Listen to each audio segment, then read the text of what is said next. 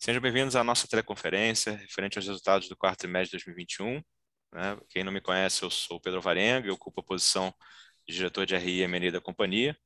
Comigo, hoje estão presentes aqui o Pedro Ripper, nosso CEO, o André Veloso, nosso CFO, e o João Stricker, nosso VP de Operações Brasil e Latam. Informamos que a apresentação está sendo gravada e que todos os participantes poderão não só nos ouvir durante a teleconferência, mas também visualizar os palestrantes acompanhar a apresentação. Adicionalmente, todos os participantes poderão acessar a tradução simultânea em inglês, caso assim desejem. No canto inferior direito há um botão Interpretation, basta clicar e selecionar a língua desejada. For those that don't, don't speak Portuguese, we have an English channel that can be used by pressing the interpretation button on the bottom right corner and choose the option English. Logo após a apresentação, iniciaremos a sessão de perguntas e respostas exclusivamente para analistas e investidores, quando maiores instruções serão fornecidas.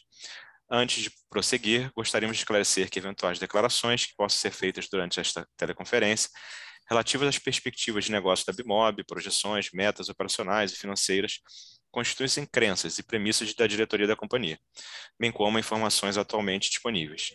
Elas envolvem riscos, incertezas e premissas, pois se referem a eventos futuros e, portanto, dependem de circunstâncias que podem ou não ocorrer. Investidores devem compreender que condições econômicas gerais da indústria e outros fatores operacionais podem afetar o desempenho futuro da Bimob e conduzir a resultados que diferem materialmente daqueles expressos em tais considerações futuras. Agora, gostaria de passar a palavra ao Pedro Ripper, que fará os comentários sobre os resultados desse trimestre. Por favor, Pedro, pode prosseguir. Obrigado, Pedro. Bem, antes de tudo, bom dia e é um prazer estar aqui novamente para compartilhar nossos resultados agora do quarto trimestre de 2021 e também fazer um apanhado do fechamento do ano fiscal. É, obrigado aqui por, pelos nossos investidores, analistas e pessoas em geral interessados pela Bimob em geral de investir aqui os próximos minutos para conhecer um pouco mais dos resultados. Bem, começando como sempre, eu acho que vale fazer uma pequena é, recapitulação um pouco do nosso modelo de negócio que ele vem evoluindo. Na sua essência, a Bimob é uma empresa de tecnologia é, que tem um modelo de negócio um pouco diferente, que chama-se B2B2C. Ou seja, nós chegamos, a, servimos o cliente, o consumidor final, mas praticamente sempre em parcerias com grandes empresas. Historicamente, operadores de telefonia móvel e, mais recentemente, fintechs, e no futuro próximo, algumas empresas no setor de utilities. É, a gente oferece soluções através desses parceiros em principalmente quatro linhas de negócio é, assinaturas de serviços digitais, que foi a origem é, da Bimob. Depois, a gente gradualmente diversificou um serviço que a gente chama de microfinanças, são microempréstimos, é, seguido da inclusão de soluções de meios de pagamento, e isso tudo suportado por algumas plataformas é, que a gente acaba fazendo uma relação B2B. Todos esses serviços, de certa forma, eles são potencializados por uma plataforma que a gente chama de Loop, que é uma grande plataforma de campanhas digitais que é uma maneira de ser efetivo ao chegar no cliente final, mantendo um modelo de crescimento sustentável. É, através dessas parcerias, a gente acaba tocando é, um pouco mais de 2,5 é, bilhões de usuários finais, e a gente tem uma ênfase normalmente é, em países emergentes, onde você tem demandas socioeconômicas muito parecidas. Dito isso, é, indo aqui para o próximo slide, é, a gente normalmente busca crescimento é, em cima de três alavancas. Eu acho que isso é um modelo importante para entender como é que a gente olha para o futuro e como é que a gente, de certa forma, divide as nossas iniciativas e nosso tempo. A gente pode crescer de uma primeira maneira trazendo novas soluções com os mesmos parceiros que a gente já tem, para, de certa forma, aumentar nosso share of wallet do mesmo cliente na ponta final. Então, é o exemplo de quando a gente tinha só assinaturas de serviços digitais, depois a gente eh, diversificou e trouxe soluções de microfinanciamento depois de pagamento, é um exemplo dessa forma de crescimento. A segunda forma de crescimento é a gente, no fundo, expandindo o mercado que a gente atua em termos de alcance, fazendo novas parcerias ou entrando em novos países. Então, cada vez que a gente faz uma nova parceria, ou com uma operadora, ou com uma fintech, ou a gente entra um novo país, a gente aumenta nosso mercado endereçável. E o terceiro e último a alavanca é a ideia de que, mesmo em serviços já lançados, com parceiros já lançados, você pode fazer uso de campanhas digitais para você aumentar a sua penetração naquela base é, endereçável de usuários. Na vida real, essas coisas acontecem de maneira concomitante, mas são três é, eixos que permitem a empresa poder crescer de maneira mais acelerada e, e, de certa forma, nossos investimentos de tempo acabam se dividindo entre os três. Construindo para o próximo slide, acho que também vale uma pequena foto de como é que está a nossa distribuição hoje, é, do ponto de vista de geografia e de, de times. A gente continua uma empresa bastante diversificada do ponto de vista geográfico, apesar de ser, nós sermos uma empresa brasileira, como origem, a gente se tornou uma multinacional, a gente está hoje em 42 países. Esse último ano, a gente é, entrou em mais quatro novos países. É, a gente acaba, através desses parceiros nesses países, tendo acesso ao mercado bastante amplo, como eu comentei há um minuto atrás. Nossa equipe é um pouco, tem um pouco mais de 700 colaboradores, chamamos carinhosamente de B-Mobbers, e, e, a gente acaba tendo uma ênfase de perfil profissional bastante fo focado em tecnologia e produtos. Então, um pouco mais de três quartos da nossa equipe acaba tendo esse perfil. É, obviamente, como um diferencial para atrair talentos, que é um dos principais desafios hoje no mercado de tecnologia, a gente quer, é, luta para ter um ambiente bastante transparente, meritocrático, e a gente é uma empresa Great Place to Work, já fazem agora seis anos seguidos, sempre muito bastante bem posicionado. Seguindo mais um slide, é, aqui a gente traz algumas informações novas, né? que é um pouco também um apanhado do ano. A gente começa reforçando que a gente fez dois deals, é, duas aquisições, que de certa forma eram pilares importantes é, da diversificação e crescimento que a gente busca ter para os próximos anos. É, a gente considera que são razoavelmente transformacionais esses deals. A gente, com isso, conseguiu, é, alavancando o que a gente já tinha, mais algum desses novos deals, é, ter uma base de parceiros ativos de 95 dessas empresas nesse modelo B2B2C. É, e isso é uma das nossas fortalezas. Se a gente olhar abaixo, vocês vão ver que tem uma série de pequenos números, né? 78, 18, 5, 22 o que, que são esses números? São quantos dos parceiros que eu tenho cada tipo de solução. Então, a gente vê que assinaturas digitais, que são nosso serviço mais maduro, a gente, de fato, é, já está presente em boa parte dos nossos parceiros atuais. Microfinanças, claramente, está num nível de maturidade muito menor, onde a gente só tem, dos nossos 95 atuais parceiros, só trabalha com 18 deles nessa modalidade. Já meios de pagamento, que foi a última a entrar no nosso portfólio, a gente tem só 5 dos 95 que a gente trabalha nessa modalidade. E no negócio de plataformas, a gente tem dois tipos de plataformas. É, uma que a gente chama de Loop, que é uma plataforma que ela não é uma geradora de receita, ela é um habilitador para que a gente possa vender os demais serviços. E a gente conta com 22 parceiros que têm elas hoje é, em operação. E a gente tem as demais plataformas que aí sim são geradoras de receita, que a gente está em 17. Então, vou mostrar um pouco mais para frente, mas é um bom indicador. E à direita a gente vê um pouco as evoluções no último ano e como é que a gente cresceu essa, esse leque de parceiros. Essa visão da direita, pode voltar um minuto, por favor, Pedro. É, esse gráfico aqui é um pouco denso, mas vale a pena também passá-lo. Esse também é um, é, um, é um, motivo de bastante orgulho. Além dos indicadores financeiros que a gente vai mostrar e operacionais, ele mostra um pouco como é que a gente diversificou é, o negócio no decorrer dos últimos 12 meses e como é que ele vai se tornando mais resiliente e com mais frentes possíveis de crescimento. No anel interno, vocês têm uma quebra, que a gente vai mostrar novamente mais à frente, que é como é que no último trimestre a nossa receita se dividiu dentro dessas quatro famílias de soluções. Então, no nosso portfólio, as assinaturas digitais representaram é, mais ou menos 40%, microfinanças é, um, pouco menos, um pouco menos de 13%, é, soluções de pagamento 23% e as de plataforma 25%. Então, você vê que já começa a ter uma empresa é, que tem várias avenidas de crescimento, mas com receitas mais equilibradas entre elas. Para quem acompanha a gente há mais tempo, é, assinaturas, ah, quando a gente abriu o capital, era próximo de quase 80%, 70% é alto por cento da nossa receita. Quando a gente vai para o anel mais externo desse gráfico, a gente mostra como é que a gente acaba tendo muito pouca dependência de qualquer parceiro individual. Então, óbvio que é bom ter parceiros grandes e relevantes, mas a gente acha também que parte da saúde do negócio é você ter isso de maneira bem distribuída. Então, isso aqui dá uma boa sensibilidade de como é que hoje a receita se divide inicialmente por tipo de solução e dentro de cada solução, mais ou menos como é que é o pareto de distribuição de vários parceiros. A tendência aqui é que esse modelo continue gradualmente se diversificando mais, o que na nossa visão tem dois é, efeitos positivos. O da resiliência, que eu já comentei, e sustentabilidade do resultado, e a segunda, você acaba tendo mais um drive de crescimento, que eventualmente parceiros que já estão mais penetrados, você vai crescer menos, e na medida que tem parceiros que ainda estão muito subpenetrados, você tem ainda bastante espaço de crescimento. Continuando, e aí falando um pouco de portfólio, É, essa reunião de hoje ela marca uma mudança da forma que a gente vai, a gente vai reportar resultados é, e de como a gente vai compartilhar alguns é, indicadores operacionais. Até a nossa última reunião, a gente dividia o nosso resultado em três linhas de negócio. E a gente achava que era um bom balanço para refletir os negócios da empresa até então. Feitas as aquisições, a gente acha que é razoável a gente dar uma visão um pouco mais granular, é, que com isso a gente tem uma, consiga dar uma compreensão melhor é, para os nossos investidores, analistas, de como é que o nosso, nosso negócio funciona. Então, em grandes linhas, a gente divide nosso portfólio de soluções nesses quatro grandes grupos, dos quais a assinatura de serviço é a mesma que a gente, a gente tinha antes, então nenhuma mudança aqui. A principal mudança é que até então a gente tinha uma linha chamada microfinanças, que dentro dela englobava ah, os, os nanocredits, as microfinanças propriamente ditos, é, e a linha de pagamentos digitais.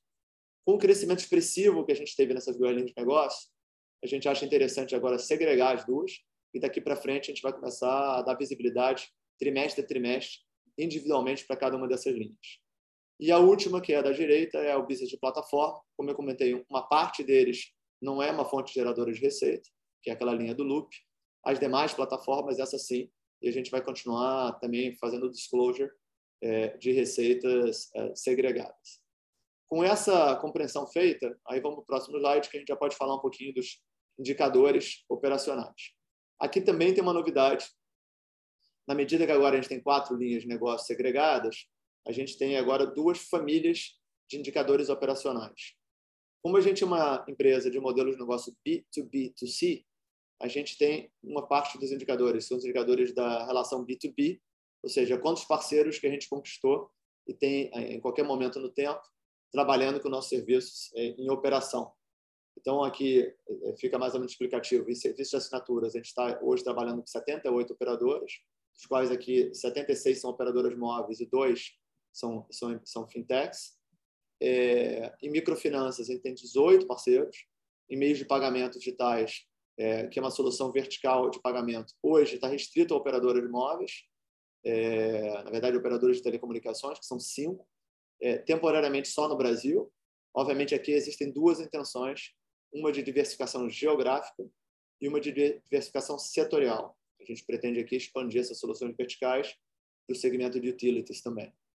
E, por último, a gente tem plataformas geradoras de receita em 17 é, é. Então, a gente daqui para frente é, vai prestar contas de como é que a gente tem aumentado é, o nosso footprint, o nosso alcance através de parceiros, são os indicadores B2B. Quando a gente vai para o próximo slide, a gente vê uma outra face dessas mesmas linhas de negócio, são os indicadores B2C do B2B2C, ou seja, que lá na ponta, ou seja, passada a relação comercial B2B, a gente serve o consumidor final, e aí para cada um desses três negócios que tem uma relação B2C, a gente tem indicadores que a gente acha que são os mais representativos para entender o direcionamento do negócio. Então, em assinaturas digitais, a gente está usando o mesmo indicador que a gente continuava tendo, então tem um histórico longo, que é a evolução das assinaturas dos clientes pagantes. É, a segundo indicador, quando a gente vai para microfinanças, que agora é só tema de adiantamento de saldo e de scoring, é o número de transações. A gente acha que é o melhor indicador, dado que o ticket e a rentabilidade por transação é muito parecido. Já meio de pagamento, a gente adotou uma, um indicador mais padrão para esse setor, que é o TPV, né? o Total Payment Value, o valor total processado de pagamento, ao invés do número de transações. Como o nosso take rate acaba sendo proporcional muitas vezes ao valor da transação, é um indicador que conversa mais com a nossa receita, com a nossa rentabilidade. Então, como vocês podem ver aqui, a gente teve crescimentos expressivos, é, tanto é, em microfinanças como área de pagamento digital. A área de aplicativos também foi bem, tá? apesar de ter um crescimento menos expressivo quando você olha uma visão ano, ano, ano contra ano, mas em receita ela também cresceu. É, no caso de transações de, de microfinanças e pagamentos digitais, aqui tem dois fenômenos somados. Você teve um crescimento orgânico, do que a Bimob já tinha quanto isso, foi acentuado na medida que agora a gente começa a consolidar o resultado das empresas adquiridas. Mais um dado para a gente olhar esses números sobre a lente correta. É, no caso de microfinanças, a gente conta com dois meses de TEAXA no Q3, que foi o número que a gente comunicou um tempo atrás, e a gente passa a ter um trimestre completo é, dos números da Tiaxa é, incorporadas no Q4, que está aqui. Já no caso de meio de pagamento, é, a gente, na verdade, em Q4, é o primeiro trimestre que a gente tem algum número integrado no M4U. Nesse caso, não é um trimestre completo ainda. A gente só conta com dois meses do impacto é, da integração da, da, aquisição da M4U. Então, aqui ainda tem um, olhando para frente, é, em Q1 a gente passa, vai ser nosso primeiro trimestre completo, onde a gente passa a ter duas operações contando um trimestre inteiro. Seguindo para o próximo slide, a gente começa a dar um pouco a visão da receita é, do trimestre é, e uma visão anual. É, no trimestre, ano contra ano, a gente acabou tendo um crescimento de 100% na receita líquida é, e numa visão ano de 36%. E aí eu faço uma pequena pausa para explicar, a gente está usando um conceito de receita ajustada, que, é, que é, às vezes um, é um, conceito às vezes não tão comum.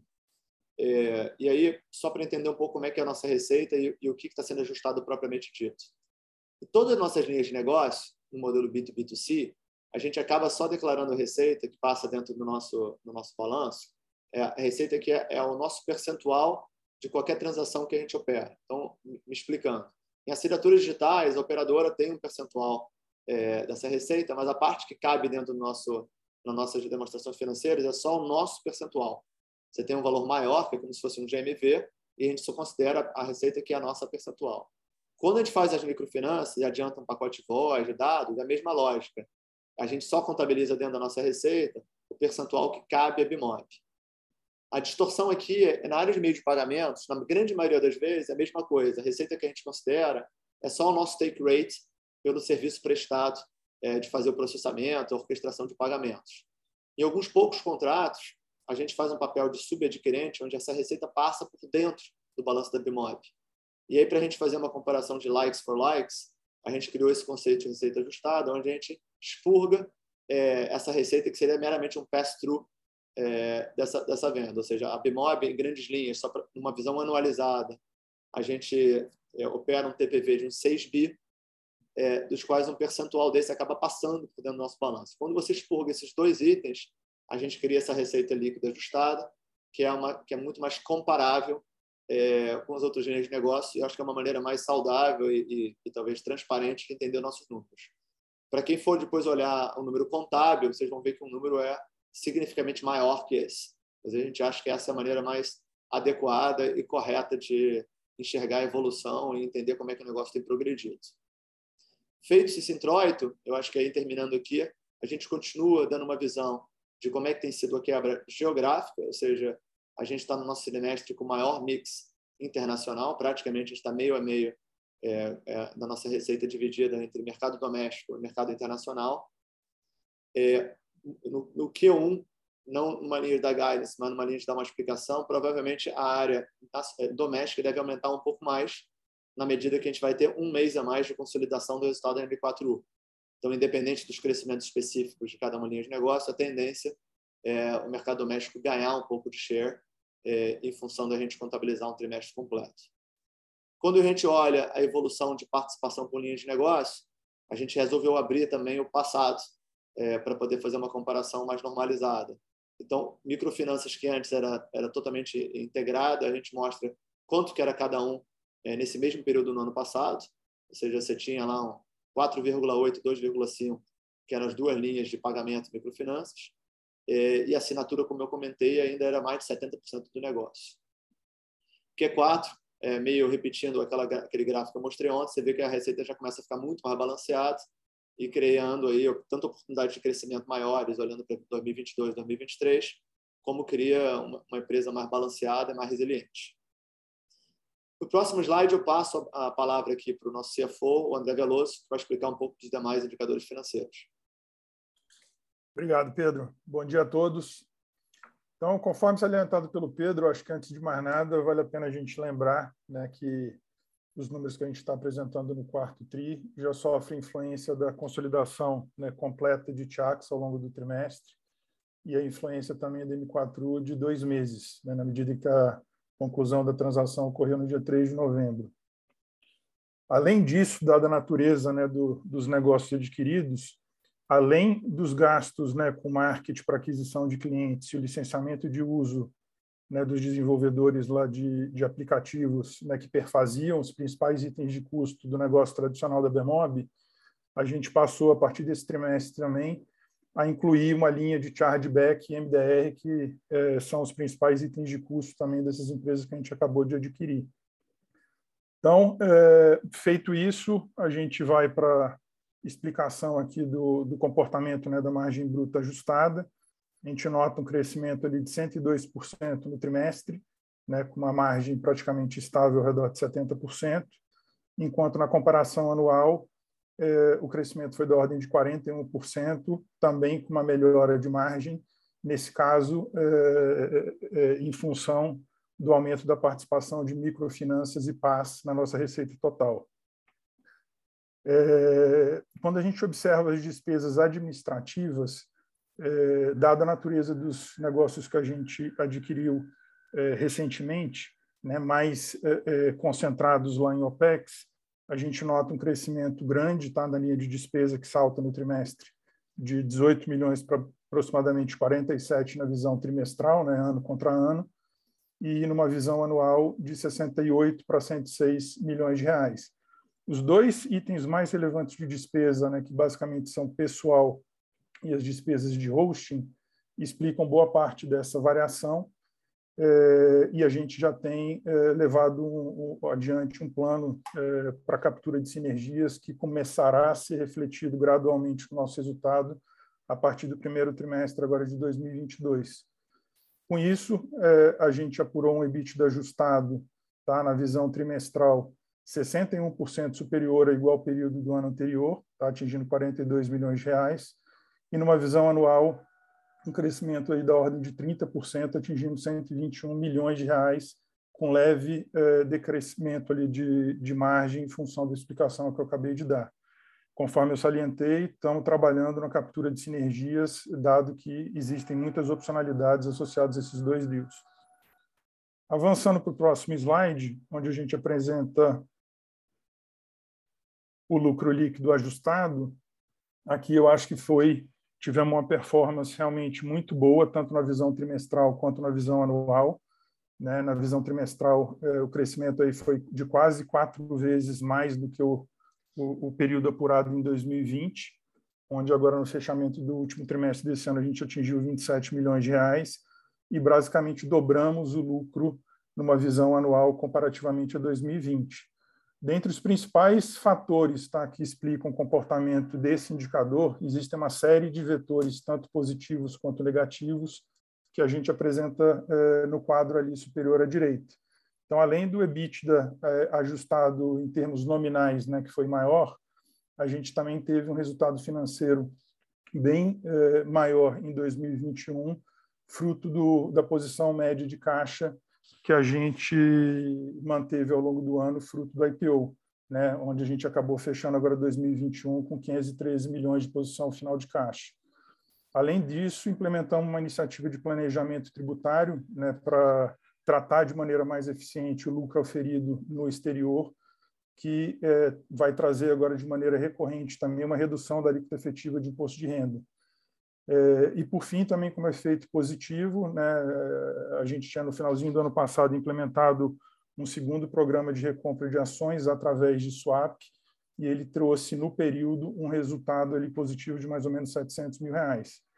Todos esses vetores positivos eles foram parcialmente offsetados é, por um maior nível né, de depreciação e amortização das empresas que a gente adquiriu, além agora da quando da conclusão dos dois deals a gente começou a amortizar a parcela do ágio alocado, por enquanto ainda sem efeito fiscal, dado que não houve incorporação. E, por fim, uma variação cambial também com efeito negativo da parcela de earnout que a gente vai pagar agora no começo de 22 relativa à transação da Tiax. É, com isso, a gente deve pagar o dividendo mínimo obrigatório agora no dia 12 de abril, é, em aproximadamente um pouco menos de 18 milhões de reais. Quando a gente observa ali no, no canto esquerdo né, inferior do nosso slide, a, a, métrica de fluxo operacional, que no nosso caso aqui é o, o EBITDA é, menos CAPEX, a gente nota um crescimento de 47% na visão trimestral, né, com uma margem ainda é, elevada ali na faixa de 76%. E quando a gente observa a visão anual, o crescimento se deu da ordem de 22%, também com uma margem bastante elevada na faixa de 80%. Isso dado eh, também um nível de CAPEX ali um pouquinho mais alto dos ativos que a gente eh, adquiriu. Com isso, eu passo a palavra novamente para o Pedro, que tecerá as observações aí finais com relação à apresentação. Obrigado a todos. Perfeito, André. Antes da gente para o fechamento e fazer um resumo, eu acho que a gente tem um tema que a gente acha é, de bom tom a gente destacar, é, a Bimob, como eu comentado, a gente tem operações internacionais em diversos países, dos quais tem é, em específico na Ucrânia e na Rússia, a gente não só tem operações, como a gente tem uma equipe. É, a gente tem 35 pessoas baseadas na Ucrânia e, e uma pessoa baseada na Rússia. É, a gente tomou uma iniciativa agora, de certa forma acertada, é uma pena que a gente não tomou ainda mais cedo, de encorajar é, a equipe da Ucrânia a tentar buscar um lugar mais seguro, isso ainda antes dos conflitos estourarem. Obviamente já tinha uma pressão.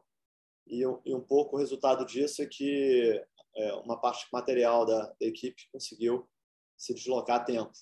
Então você tem aí próximo de 60%, um pouco menos das pessoas que estão hoje já fora da Ucrânia e operando normalmente, ou melhor, normalmente dentro do possível, né? As pessoas obviamente não estão ainda com suas casas, então é, estão se alocaram temporariamente, mas, de certa forma, garantindo a continuidade do negócio, na medida que a Ucrânia já dois papéis. Né? A geografia ucrânia ela é uma geografia que tem uma receita própria e ela também tinha pessoas que suportam outras áreas. Do ponto de vista desse segundo tema, a, através de planos de contingência entre outras pessoas e as próprias pessoas da Ucrânia, a gente conseguiu garantir 100% da continuidade do negócio. Do ponto de vista das receitas que estão associadas à geografia propriamente dita, a gente tem por volta de 5% da geografia concentrada nessa receita. É, e adiantando um pouco aqui, no primeiro trimestre o impacto ainda é muito pequeno, mas a gente acha que é de bom tom é, mostrar que essa receita aqui está sobre alto risco e, e, a duração desse risco, obviamente, está diretamente ligado à duração do conflito, que a gente hoje não tem a menor visibilidade. Pode estar sendo um conflito como se pode se encerrar daqui a algumas semanas, como ele pode se alongar é, por mais de um ano. Obviamente, estamos numa torcida forte aqui que a gente consiga manter toda a nossa equipe bem e que o conflito cesse o mais rápido possível. Mas eu acho que, para quem quiser modelar um pouco o, impacto, eu acho que aqui vocês têm um pouco os elementos para entender quão, aonde está circunscrito, a ordem de grandeza é essa, do que a gente está exposto. É, e do ponto de vista do time, a boa notícia, se é que dá para citar alguma boa notícia associada a um tema tão triste, é que é, até o momento, a, a, nossa equipe toda e sua família direta também. É, com agravante no nosso caso, que 100% é, da equipe da Ucrânia são locais. Então, diferente de outras multinacionais, que o problema de ter as pessoas lá é mais um problema de logística, de como é que você tirar as pessoas. Na prática, isso se aplica menos aqui, que primeiro é uma prerrogativa do time se quer sair ou ficar. É, e agora, é, para, para os homens aqui de, de, maiores de idade, até 60 anos, eles não podem sair. É, então, em linhas gerais, as pessoas também, é, temos só duas pessoas em Kiev que já saíram, que é onde está o, o conflito mais acentuado, e o resto do nosso time está em Odessa, que é uma região que até, até então está um pouco às margens da, da, é, do campo de batalha. E o plano B das pessoas aqui é mais para o lado oeste, como vocês podem ver aqui no mapa, é uma área onde o conflito armado ainda não chegou. Mas, é sim uma situação bastante densa e tensa. É, e acho que aqui com isso aqui vocês têm um pouco de visibilidade que o, o impacto financeiro não é material, mas obviamente o nosso impacto aqui emocional é bastante grande. Seguindo para o último slide, fazendo um fechamento, é, eu acho que as mensagens que ficam é o seguinte, assim, a gente está bem contente, é, olhando para trás, não, não no, no, intuito aqui de, de, de ficar se auto-congratulando aqui, dando tapinha nas costas, mas eu acho que a gente fez algumas indicações quando a gente abriu capital há mais ou menos um ano atrás de que, que a gente se propunha fazer no nosso primeiro ano e a gente praticamente em todas as métricas a gente ficou materialmente acima. A gente teve um ano orgânico sólido, a gente conseguiu dar uma boa diversificação da natureza das receitas, nos colocando em áreas com potencial de crescimento mais acelerado. A gente conseguiu praticamente em todos os indicadores eh, ter um crescimento expressivo. É, a gente tem estreitou ainda mais as relações que a gente tinha com nossos atuais parceiros de telecom e a gente fez, ao mesmo tempo, é, algumas incursões importantes em novos setores, que acho que vão ser muito importantes para uma janela de 3, 4 anos, olhando para frente. Inicialmente, o foco foi em fintechs, que a gente já comunicou duas, em breve terão outras que a gente vai comunicar. Da mesma maneira que eu dei um teaser no setor antes da gente ter um cliente confirmado, aqui eu faço o mesmo. É, a nossa próxima onda aqui é o setor de utilities, especificamente com ênfase em distribuição de energia, que acaba sendo uma indústria que tem alguns desafios parecidos nos elos que a gente carrega, que a gente trabalha com os telecom.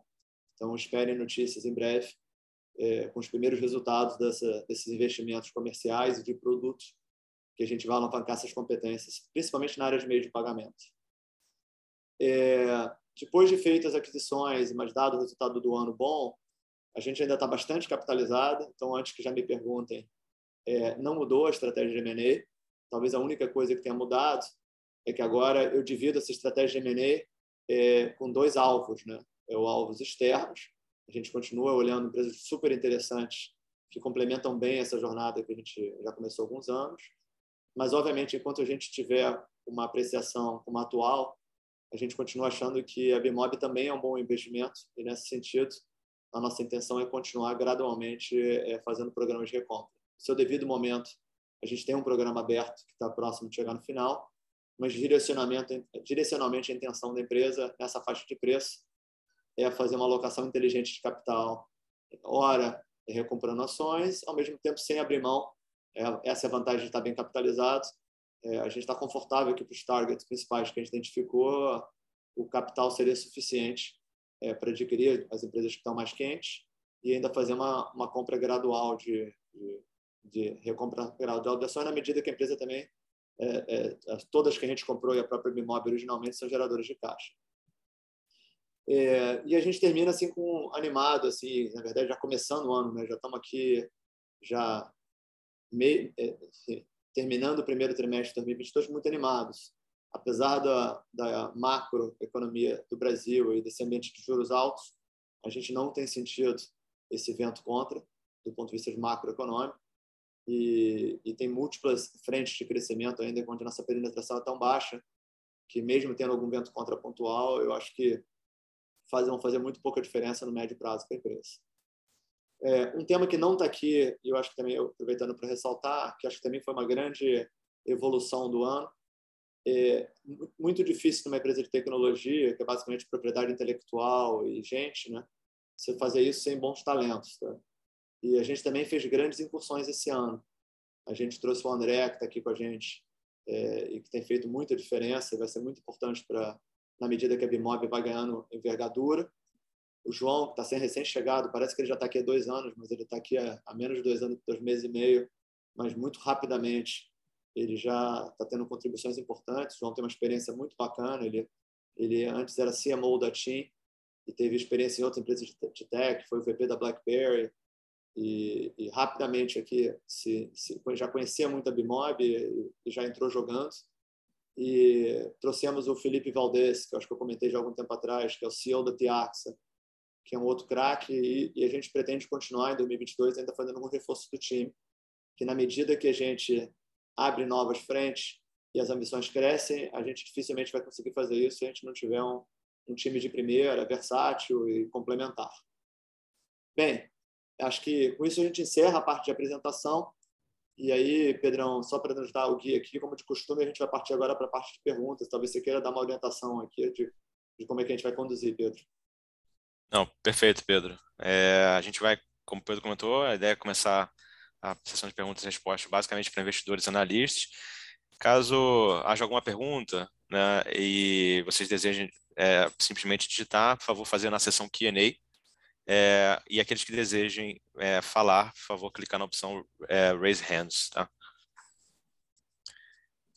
Eu vou passar aqui a primeira pergunta para o Henrico, do Itaú. Tá?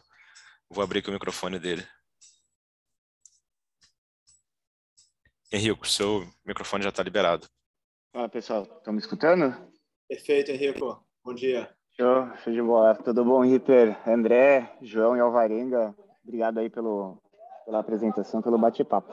Acho que assim, duas perguntas, eu tenho mais, vou fazer duas, né, para todo mundo participar. Acho que a, a, primeira, acho que vocês já falaram um pouquinho, mas queria entender um pouco como tem sido essa parte da evolução de, de microfinanças e pazes, especialmente na Tiaxa, né? Assim, quando a gente olha o, o tri anterior, acabou consolidando só dois meses, né? Então, queria entender um pouco como está sendo aqui o crescimento tri a tri, assim, quando a gente olha a Tiaxa, quando a gente olha a microfinança e paz, né? Se a gente fosse olhar um número aqui um pouquinho mais pro forma mesmo. E aí a segunda pergunta, eu sei que assunto chato, né? Nessa parte acho que vocês foram super claros na, na comunicação de, e super ativos de já falar qual seria o impacto, né? Quando a gente olha Ucrânia, Rússia.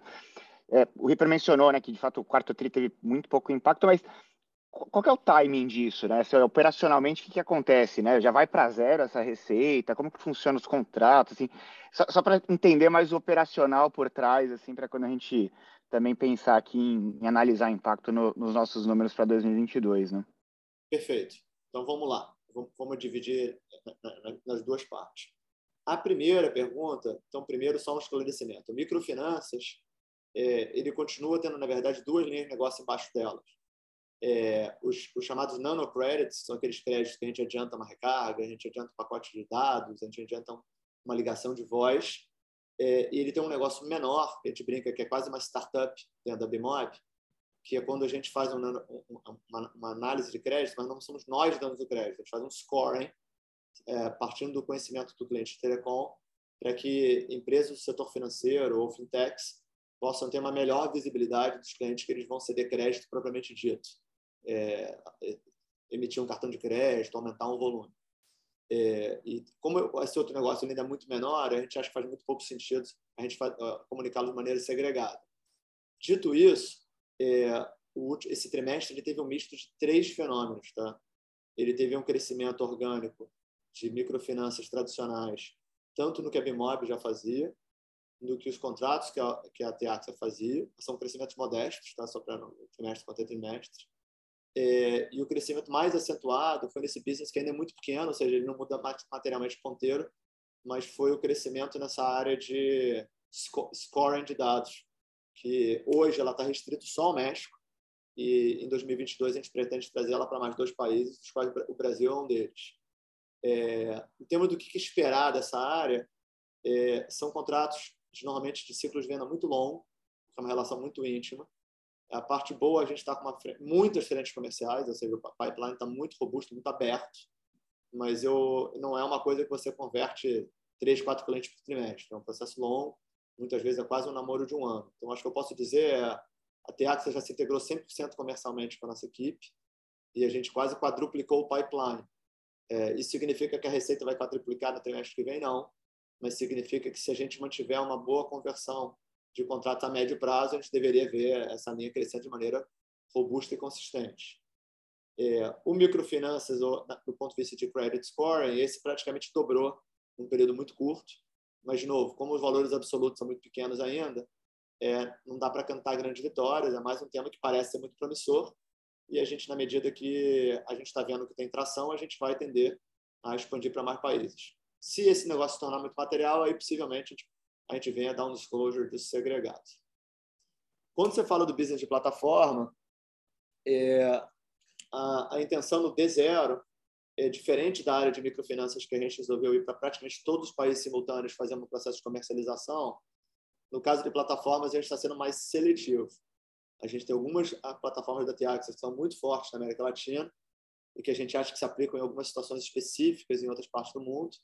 E essa a gente está essas a gente está de maneira cirúrgica é, levando para outros mercados e outras não a gente tem mais a, a nossa oportunidade é mais de crescê-las dentro dos seus próprios mercados domésticos.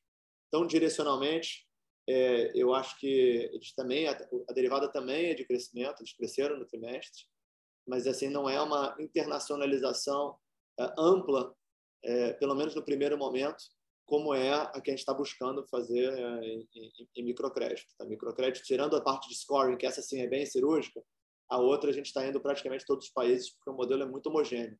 Qualquer país emergente tem pré-pago, acaba tendo uma aderência grande, e aí não preciso fazer escolha país a país. E aí, Rico, mudando para a segunda parte da tua pergunta, é, e tentando ser um pouquinho mais preciso ainda em termos de impacto, como é que a gente enxerga de, do, do, conflito lá Rússia e, e Ucrânia.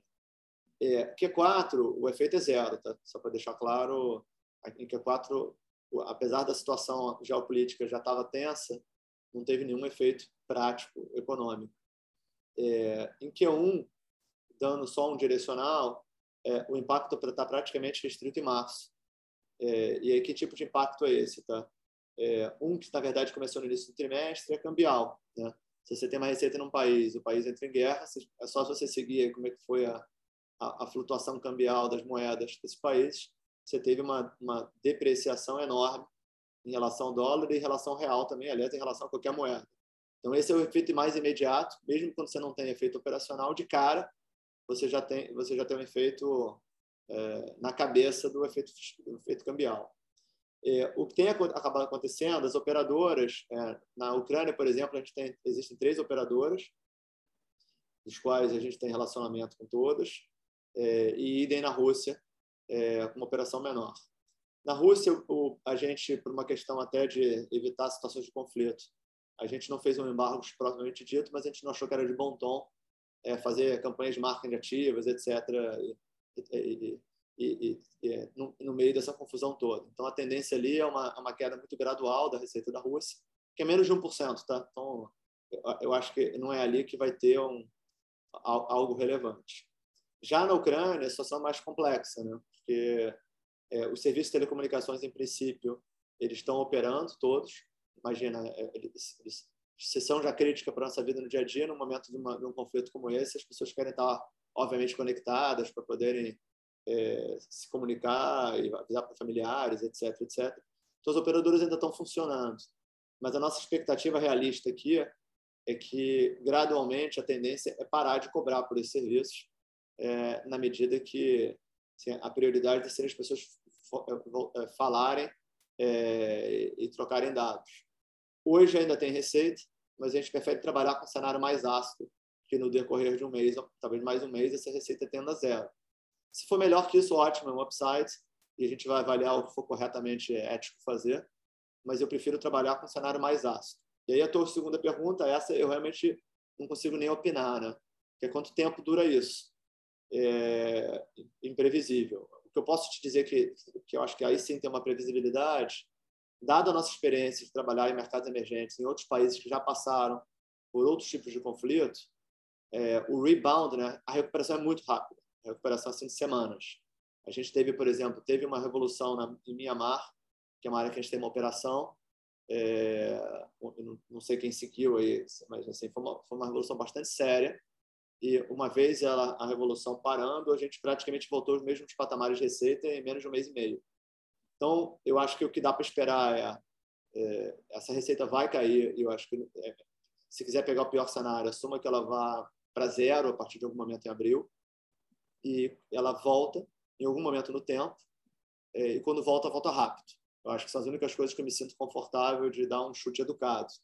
Qualquer coisa além disso, vocês estão tão bem informados quanto eu, é, é, é olhar o, as notícias e torcer a favor de que o conflito pare o mais rápido possível. Rico, acho que era, acho que era isso. É. Era aí, não, super claro, super claro. Deu para entender direitinho assim como seria a evolução. Obrigado, Ripper. Perfeito. É mais obrigado. bom dia para vocês. Valeu. Pedrão, qual é a próxima aqui? Próxima pergunta vem do Marco Nardini, da XP. Vou liberar aqui o microfone dele. Marco, pode prosseguir. Opa, e aí, pessoal, tudo bem? Vocês estão me escutando? Perfeito, Marco. Boa. Bom dia, Pedro. Bom dia, André, Sticker, Avarenga, tudo bem? É, primeiro aí, parabéns pelos resultados e obrigado por pegar minha pergunta. É, na verdade, eu tenho duas aqui do meu lado, se vocês me permitem. É, primeiro, é, eu queria abordar um pouquinho sobre o mercado de utility que vocês vêm comentando. É, o que vocês podem compartilhar com a gente sobre o potencial que vocês têm nesse mercado é, e aí o tamanho que pretendem atingir, por favor. É, e a segunda é sobre a M4U. É, eu queria saber um pouco aqui que vocês também conseguem compartilhar com a gente sobre os próximos passos da empresa é, e o processo de internacionalização aí da M4U é, em termos de timing e desafios. Bom, é isso aqui do meu lado e obrigado e parabéns aí de novo pelos resultados. Perfeito, Marco. Então vamos lá. É, em relação à primeira parte, obviamente, é, é, aqui eu vou ser mais econômico um pouco, mas eu posso descrever um pouco a tese sem, sem entregar detalhes demais. Né? É, a entrada de utilities que a gente está olhando é especificamente na área de, de, uma solução vertical de meio de pagamento, ou seja, não incorpora todo o nosso portfólio. Então, é ligado a isso e a canais digitais. E aí eu vou fazer um paralelo com o telecom, que eu acho que ele, ele acaba sendo didático e ajuda vocês a entenderem um pouco o nosso modelo mental. O que, que a gente fez em telecom nessa área e por que, que a gente acha que tem demanda parecida na área de utilities? Né? Telecom, é, historicamente, principalmente quando você vai para o segmento de renda mais baixo, o pré-pago, era um, um, uma, um, relacionamento, seja de pagamento ou mesmo um relacionamento é, de, de, troca de, de, informação, muito físico e pouco digital historicamente. Então, você olha cinco anos atrás, 30% das recargas elas eram digitais e o grosso das pessoas compravam em, em, em comércio físico com dinheiro as suas recargas. É, a gente, seja no pré-pago ou mesmo em outros segmentos, como segmento controle, a gente acabou se parceirando com o nosso com, a, com o setor de telecom, trazendo duas competências que a gente juntos construiu bastante valor para o setor. O primeiro foi de como é que a gente faz uso de canais digitais de maneira mais ativa, né? É, para que esse cliente interaja de maneira digital com a maneira mais eficiente, mais barata, de maneira de você estar mais próximo desse cliente. E um subset desse tema de como é que você migra esse cliente que tipicamente tinha um custo de, de arrecadação mais caro, físico, e você traz ele para meios de pagamentos digitais. Como é que você traz o sujeito que fazer uma recarga física, agora ele paga no cartão de crédito, no cartão de débito, no Pix, e usando esses demais canais digitais. Se olhar esse, essa jornada que a gente fez aqui em parceria com, com as grandes operadoras, é, ela, ela foi muito bem sucedida na medida que essa torta literalmente inverteu em quatro anos. Hoje, 70% dessas transações de recarga já são digitais e, em grande parte, são nesses canais que a gente acaba operando em parceria. A gente tem plataformas onde nossos parceiros se tornam mais eficientes de como abordar esses clientes. É, isso acontece no segmento pré-pago e também em segmentos de renda mais alta, como no caso do controle. É, quando a gente olha o que está acontecendo no setor de, de, de, energia, a gente vê é, desejos e demandas muito parecidas, talvez defasadas um pouco no tempo. Telecom tem uma diferença que já você já tem uma sobreposição geográfica em um setor que você tem competição direta, enquanto o setor de utilities ainda é um setor ainda é, menos desregulado, tirando grandes consumidores, ainda cada um tem um certo assim, é, é, domínio naqueles clientes. Mas, dito isso, você tem ainda um percentual de pagamento de contas muito grande, ainda baseado em lotéricos, é, que é caro e não necessariamente a melhor experiência, no momento onde o Brasil teve uma bancarização e, e, e somente em número de cartões de crédito sem precedente. O que a gente fez nos últimos dois anos é mais do que a gente teve nos últimos quatro, cinco anos. E dois, as pessoas também se digitalizaram muito. Então a gente está vendo que esse know-how de gerir canais digitais, e criar soluções de pagamento específicas para demandas de um determinado setor, parece que tem um nível de aderência muito grande. Então, a gente está mais ou menos uns oito meses testando essa hipótese, aprendendo do setor, trazendo gente, obviamente, que respira da mesma maneira que a gente tem gente que respira no setor de telecomunicações, fazendo a mesma coisa agora em utilities, e a gente aí tem, em breve, vai poder comunicar o primeiro case é, ligado mais ou menos a esse quadrante que eu estou comentando, né? misto de canais digitais, meio de pagamento, é, criando algumas soluções bastante criativas para que a vida do usuário fique melhor e do ponto de vista da empresa de utility, ela diminua o custo de arrecadação, aumenta a satisfação do cliente e, idealmente, no limite, reduza também o PDD, né, a, a inadimplência. Então, é, é isso que a gente está se propondo a fazer. É muito inicial, só para setar expectativas. Se telecom, o ciclo de venda é longo, eu diria que utility talvez até mais. É, é um setor que está se digitalizando mais recentemente. Mas a parte boa é que tem a maioria dos grandes executivos de, de, de setor de utility tem cabeça muito aberta e já entendeu que essa digitalização é, é vai ser importante para a viabilidade e rentabilidade desse setor no futuro. Então, fica o teaser. Espero aqui, talvez mais um ou dois trimestres, já poder trazer os primeiros cases e dar um pouquinho mais de, de luz de como é que isso a gente espera, qual o tamanho da relevância. O que eu posso só te indicar é o seguinte, é, de número, tá? Mas é não um número nosso, mas um número de setor, tá? é, o TPV total endereçável de telecom é na casa de uns 90, uns 90 bi. O, telecom, o, o TPV total desse setor de utilities, você está falando de mais de 300 bi. É, então, assim, eu sei que é uma comparação meio tosca, mas ele dá um cheiro que é um segmento que está num momento perfeito para se digitalizar mais. E a gente acredita que a gente está bem posicionado para ser um bom parceiro é, da mesma maneira que a gente tem feito em telecom. E aí a tua última pergunta aqui, mais ligada a M4U como um todo, e quais são os planos, né? É, os planos, eu acho que eles se dividem aqui em, em, talvez três partes. Eu vou chamar do business as usual, que está dentro da área de telecom, e aí as diversificações ou geográficas é, ou setoriais. O business as usual é, é, muito a gente fazer um resgate, a gente se aproximar mais dos nossos clientes é, e voltar a inovar. A CM4U deixou um legado fenomenal de uma solução hoje que ela é totalmente core, assim, para todas as operadoras do Brasil, mas a gente acha que tem muita inovação que a gente pode, a gente começa a enxergar de coisas que ainda não são feitas e que podem acelerar esse processo de digitalização, de ter planos puramente digitais, onde o cliente faz tudo online, faz o settlement no cartão de crédito, sem análise de crédito prévia. Então, tem um trabalho de turnaround que está praticamente sendo liderado pelo João e pela equipe da M4U, que ele herdou boa parte dela.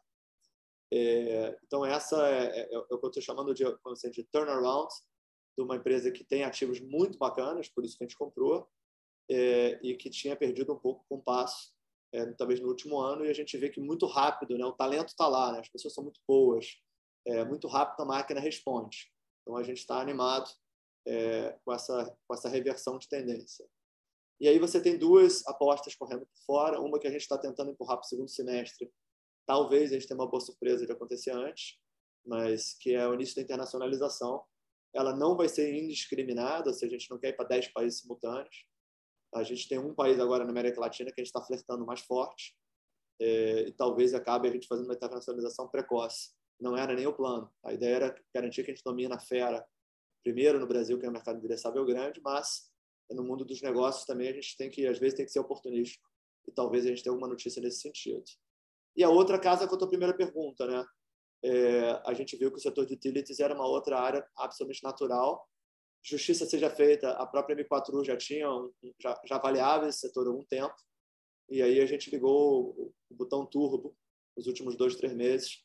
A gente, é, a gente chancelou que a, a tese deles era boa e aí entramos em modo execução e saímos um pouco da, da, da fase de estudos. Então a gente está bem animado, tá? é um ativo muito complexo, ele já está 100% integrado, está em cima notícia boa, e acho que também um, é, em, Q4 não tem nenhuma sinergia de custo, só para deixar claro no número que vocês estão vendo.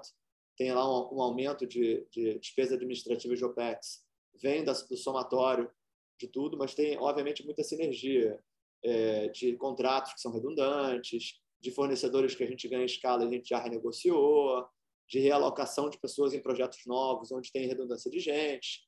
Então, a gente acha que a gente foi bem rápido fazer isso, a gente já tem uma organização hoje integrada, não existe mais M4U, a marca está sendo fez phase out é, para praticamente todo o negócio digital. É, o time de vendas e de marketing está é, tá, tá 100% integrado e o time de, de tecnologia também.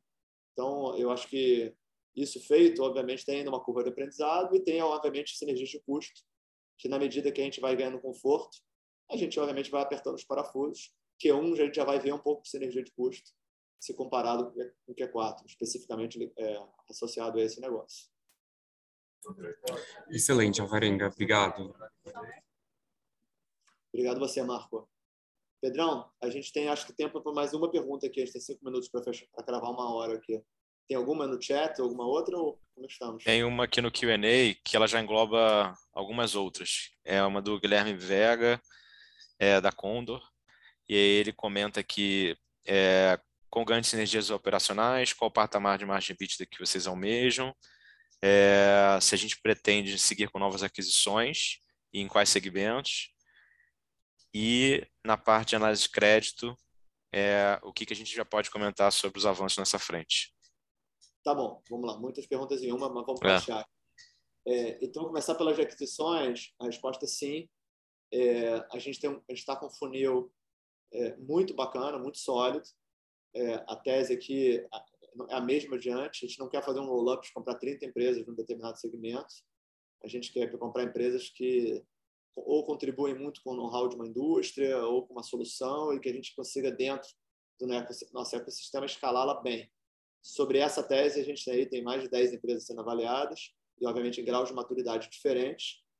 É, não vou nem arriscar falar time, porque uma, A M4U e a Teax, que eu achei que ia levar dois meses, levou, levou um ano para chegar na condição adequada. Então, assim, pode ser rápido, pode ser lento, mas assim a, a tese continua firme e forte e podem esperar sim que, que existirão M&As, mas a gente vai fazer quando, no preço correto e com a empresa correta. Então, a gente não vai se colocar uma pressão desnecessária de fazer qualquer dia, como vocês já viram que foi o caso antes. Né? A gente tomou nosso tempo e, quando fez dias, fez, fez dias muito sinérgicos. Em, ter, em termos de recomposição de margem, é, TIAX e M4U tinham margens diferentes da, de, de margem EBITDA, principalmente. Margem de contribuição, no entanto, são igualmente altas, mas elas têm margens menores, um pouco do que da, da Bimob. Eu acho que é, isso faz cria uma pressão de margem, margem EBITDA percentual é, mais baixa. Você, de certa forma, já vê isso no nosso resultado atual, ela é mais baixa. Mas eu acho que tem dois ganhos que a gente, acho que nos próximos dois anos a gente vai trazer. Uma são as sinergias naturais, que tem pouco a ver com escala. Quando você tem duas funções redundantes, você tem um contrato que você ganha escala e você renegocia. Essa é a primeira onda de sinergia que a gente, de certa forma, está tirando agora. E acho que a gente vai capturar a sinergia dessa natureza provavelmente nos próximos três trimestres ainda, porque a gente não está fazendo isso tudo de uma vez. A segunda melhora de margem é que em ambas dessas empresas o custo fixo ele é muito material dentro do custo total. Então é meio matemática, né? Se a gente de fato consegue aumentar a capilaridade de vendas e a gente consegue crescer, que obviamente é o desenho, isso tende a dar uma diluída no custo fixo e a gente ganhar, reconquistar alguns pontinhos. Então eu acho que direcionalmente os EBITDAs são um pouquinho mais apertados, não é muito mais apertado. É, quando você faz a consolidação imediata, você tem essa primeira queda de EBITDA percentual, e na medida que a gente faz esses dois movimentos, né, essas otimizações de um lado, e a gente venha gradualmente a ganhar a escala, a tendência é que você vai recuperando aí uns 2, 3, 4 pontos de EBITDA é, para se aproximar, talvez em 2, 3 anos, uma coisa próxima do que a Bimob tinha. Percentualmente, né? em valor absoluto, a ideia é sempre crescer. Pedro, refresca minha memória aqui, o que, que eu não falei da pergunta que foi longa sobre o produto de análise de crédito, scoring, né? Como é que está essa frente e, para onde a gente vê, em que países a gente, a gente já implementou? Tá. Hoje, essa frente está operacionalmente restrita ao México. É, é, é, um país que tem condições bem interessantes. Os bureaus de crédito estão restritos mais na, é, na, na classe AB ou C+. É, e a gente tinha conseguido lá uma atração tanto nas operadoras que enxergavam isso como uma fonte de receita nova, quanto a gente achou um grupo de fintechs bem grandes que queriam é, popularizar seus serviços financeiros.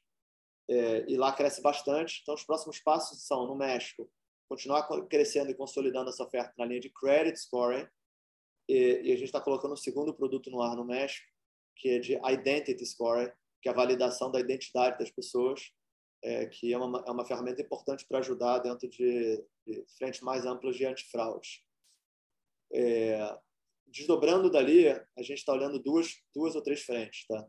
Uma delas é de, de, de, consumo interno, ou seja, nós somos um parceiro de meios de pagamento, é, então a gente ter usar esses próprios scorings que a gente usa para fora para melhorar nossa competência de fazer antifraude e diminuir chargeback como um todo é uma das frentes que a gente está fazendo para dentro de casa. Então ela não tem uma geração de receita nova externa, mas ela deveria é, melhorar nossos indicadores financeiros na área de meio de pagamento, na medida que você consegue aumentar a conversão de venda, é, sem que você necessariamente aumente o teu chargeback. Então, essa é uma de usar a competência que hoje está voltada para fora, para a gente ganhar um edge também para as coisas que a gente faz dentro de casa.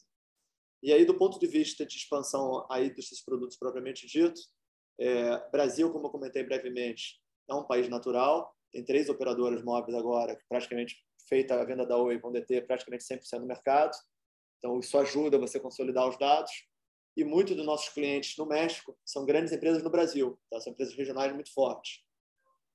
Então, a nossa hipótese aqui é que a gente vai começar provavelmente com os mesmos clientes que a gente tem no México, sendo no, provavelmente nossos clientes âncora no Brasil.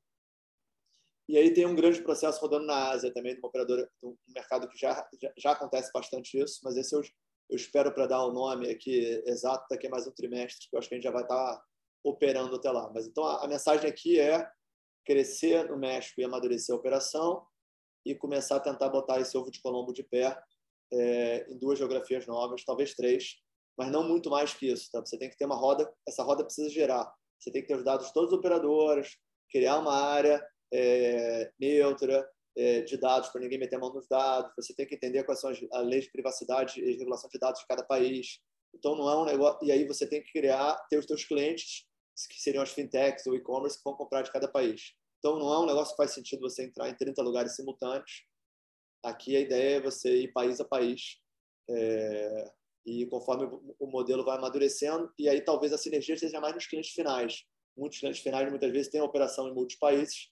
Isso é um dos drives que a gente está usando, inclusive, para escolher que país entrar é, na sequência. Pedrão, sobrou algum, algum, algum pedaço da pergunta? Não, acho que é isso. E aí, como a gente já está estourado de tempo, acho que a gente pode encerrar. Perfeito, gente. Muito obrigado pelo tempo. É, em breve estaremos juntos, juntos de novo no Q1, né? agora é uma janela mais curta. Mas até então, bem, bom final de semana aí para todos e, e vamos manter contato. Obrigado, pessoal. Tchau, tchau. Obrigado.